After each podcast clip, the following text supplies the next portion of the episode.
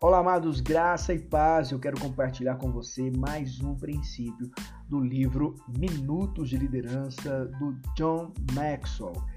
O tema de hoje é Alcance vitória sobre si mesmo.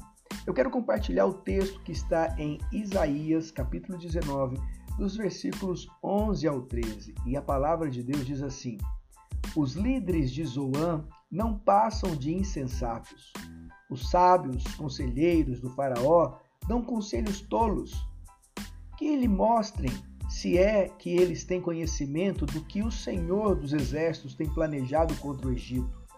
Tornaram-se tolos os líderes de Zoan e os de Mefins são enganados. Os chefes dos seus clãs induziram o Egito ao erro. Preste atenção nisso. A maioria dos líderes naturais não aspira ser grandes líderes, mas sim grandes homens e grandes mulheres. Qualificações pessoais possibilitam qualificações de liderança. Quando líderes conduzem bem suas próprias vidas, são naturalmente seguidos. Pense em Madre Teresa de Calcutá, na Índia. Duvido que pensasse, vou ser uma grande líder. Ela não pensou que seria uma grande líder. No entanto, tornou-se uma grande líder ao decidir ser a pessoa que Deus a criou para ser.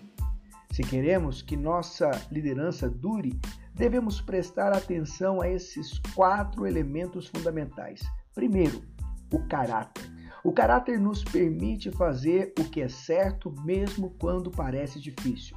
Segundo, perspectiva.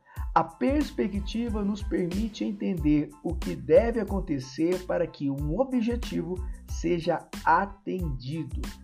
Terceiro, coragem. A coragem nos permite tomar iniciativa e correr riscos para andar na direção de um objetivo que vale a pena. Quarto, consideração.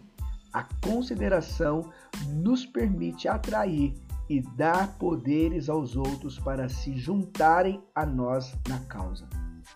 Esses são quatro elementos imprescindíveis para toda liderança. Se você quer alcançar vitória sobre si mesmo, preste atenção nesses quatro elementos que vão auxiliar você a compreender melhor o seu papel como líder. Espero que este podcast tenha abençoado você e eu oro para que você também compartilhe ele com o máximo de pessoas possível para que ele possa alcançar milhares e milhares de vidas. Que Deus abençoe você e até o próximo podcast.